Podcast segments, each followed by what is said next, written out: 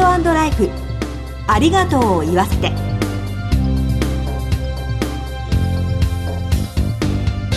こんにちは。番組パーソナリティの栗林さみです。今回のコメンテーターは全日本総裁業協同組合連合会理事の和合健一さんです。どうぞよろしくお願いします。和合です。よろしくお願いいたします。和合さんはお住まいの大阪から来ていただきました。はい。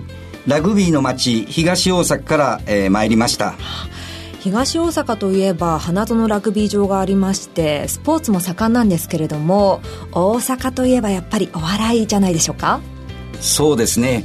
えー、関西といえばイコールお笑いと取られるんですけどもよくテレビなどでも関西人はみんな面白そうでなんか笑かしてくれるというような期待をされるのですが全ての関西人がボケやツッコミをするとは限りませんので私もその一人ですのであまりご期待されますとプレッシャーになりますのでお手柔らかにお願いをいたします。はい今回のゲストなんですけれども京都府ご出身のお笑い芸人で5人のお子さんの小煩悩なパパとしても知られる方なんです。早速この後ご登場いただきます。お楽しみに。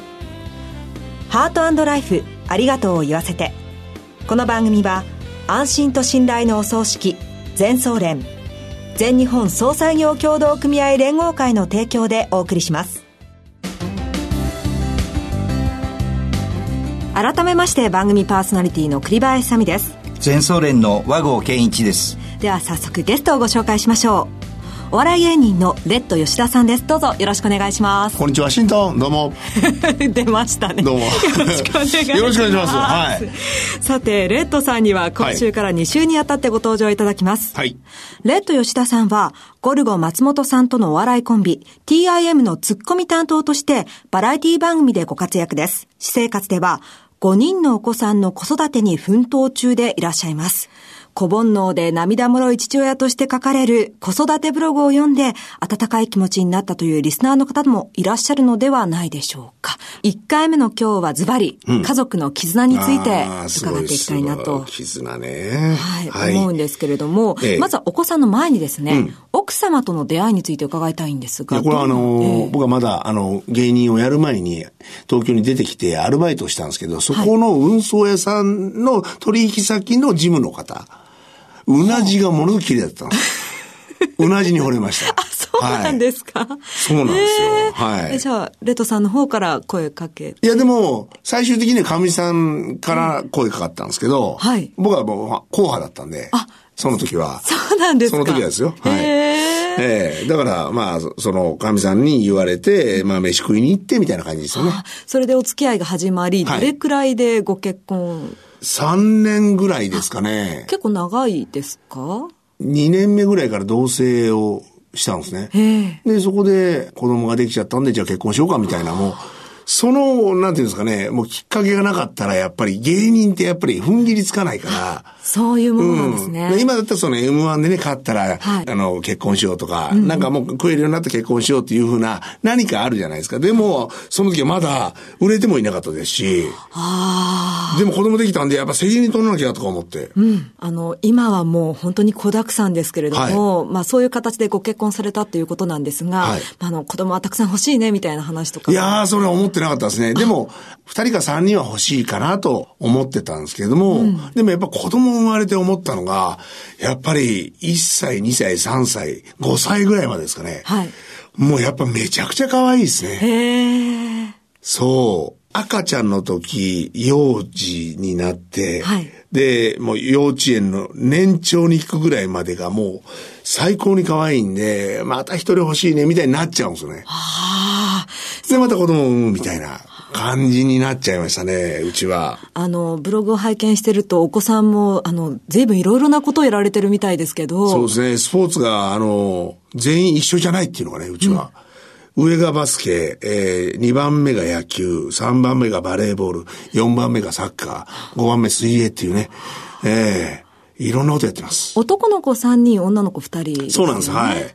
もう、あの、男の子にはやっぱり基本的に野球やらしたかったんですけど、はい、いや、これがね、失敗しました。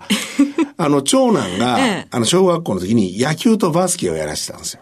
これはなんかアメリカとかでは、なんかやっぱいろんなスポーツさせた方がいいみたいなはいことでやらせてたんですね。で、野球に関しては僕がやっぱり、あの、口酸っぱく、もう、本当厳しいほど、星一徹ぐらいに、もそんなに？う、。そんなに小学校1年生ぐらいからもうバンバンやらせてたんですよ。ええで、小学校4年生ぐらいになったら、はいえー土日どっちかに行かなきゃいけないと。ってなった時に、まあほぼ僕はもう野球選んでくれるもんだと思ったんです。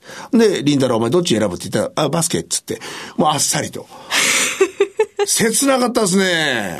やっぱり厳しすぎたんですかね。らしいです。あやっぱり、もう鬼のようになりますか？ら、僕野球に関しては。そうなんですか？はいレトさんご自身もね、甲子園行かれてますもんね。まあそうですね。そういう部分もあって、また一人目っていうこともあったんで、僕も、その芸人になる前に、何になりたかったかっていうと、プロ野球選手になりたかったんですよ。そうなんですね。だからええ、未だにですよ。未だに52歳なんですけど、まだプロ野球選手になりたいと思ってますから。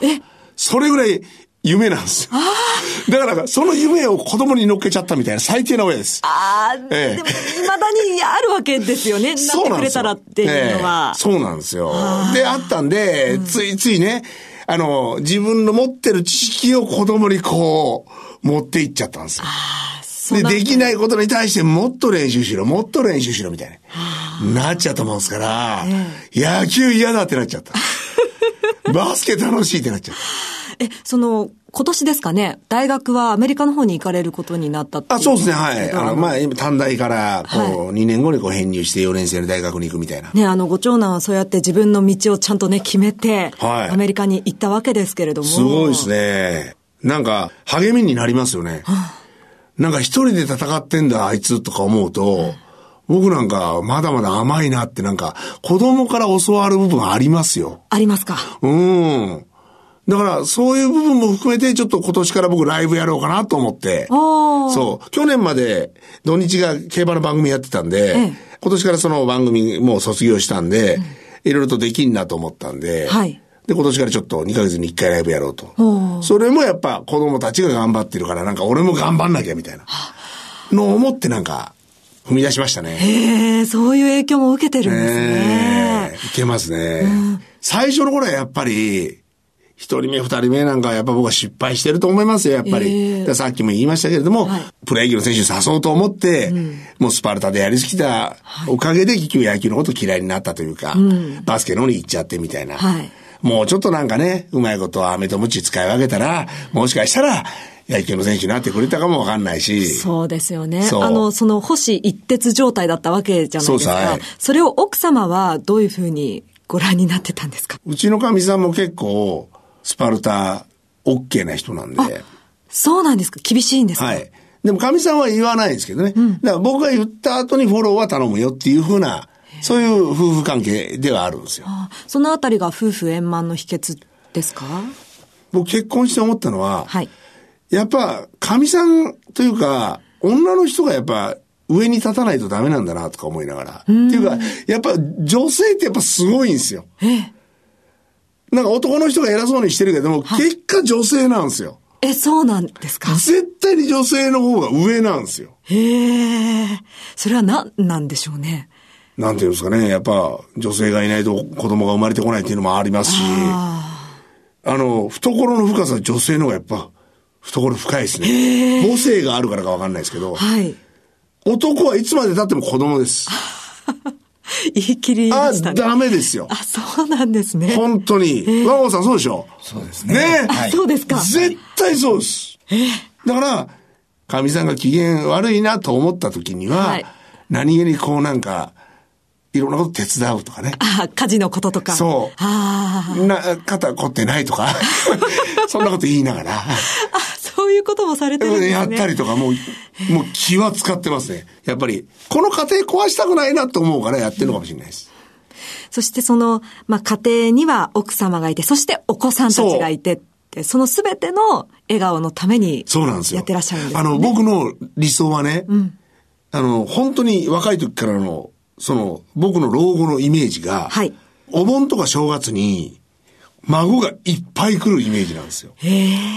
それが、はいもう10代ぐらいの時からあるんですよ。はいそれが一番なんか円満な家庭なのかなと思って、で、お盆とか正月以外は来ないんですけど、やっぱり子供たちがやっぱり忙しいから。はいでもお盆と正月になったら、じじいばばのところに帰ってくる。それなんでかというと、なんか俺たちに会いたくてみたいな。それがなんかものすごい理想なんですよ。うわ暖かいですそうね。。結婚って大変だなと思いますよ。そうですね。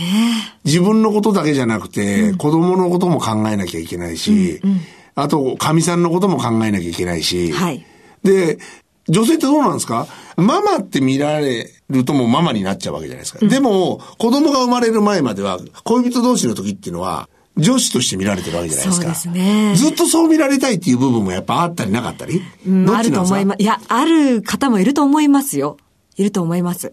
そうなんですよ。だから、何気にね、さりげなく、こう、暇な時に手をつなぐとかね、してあげた方がいいのかなとか思うんですけど、でも、和子さん、なかなかね、もう照れくさくてね、手とかつなげないっすよね。そうですね。ですけど今、レッド吉田さんのお話を聞いてましたら、はい収録後、もうすぐにでも奥さんに電話したくなりました。ああ、いいですね。確かにそうですいねや、。和子さんそう言ってしないっすよ。いやいやししないでしょ。しますよねうんしますいや、あのーします。します。ああ、よかった。ねえだったらよかった。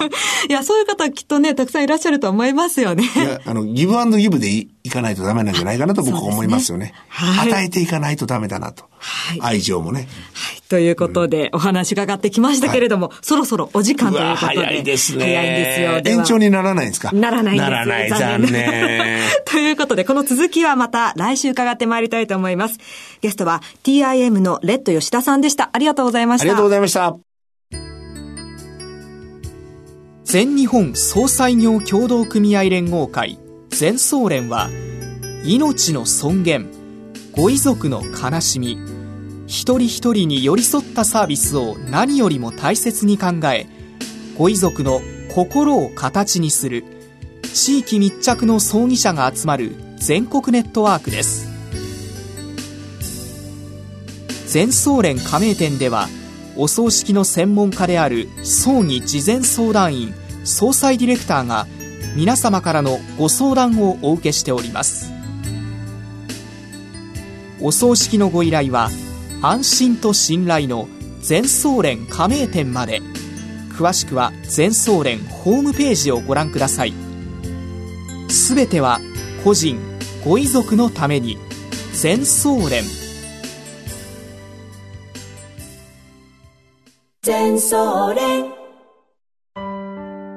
レッド吉田さんにお話伺いましたが、いかがでしたでしょうか？そうですね。今更ながらですが、改めまして家族の力、そして家族の絆をしみじみと考えさせていただきました。レッドさんはお子さんからね、影響を受けているなんてお話もありましたけれども、そういった温かいつながりが目に浮かぶようなお話でしたよね。次回もレッド吉田さんに再びご登場いただく予定です。今日のコメンテーターは、全日本総裁業協同組合連合会理事の和合健一さんでした。和合さん、ありがとうございました。ありがとうございました。進行は番組パーソナリティの栗林さみでした。ハートライフありがとうを言わせて。この番組は安心と信頼のお葬式全総連全日本総裁業協同組合連合会の提供でお送りしました。ではまた来週。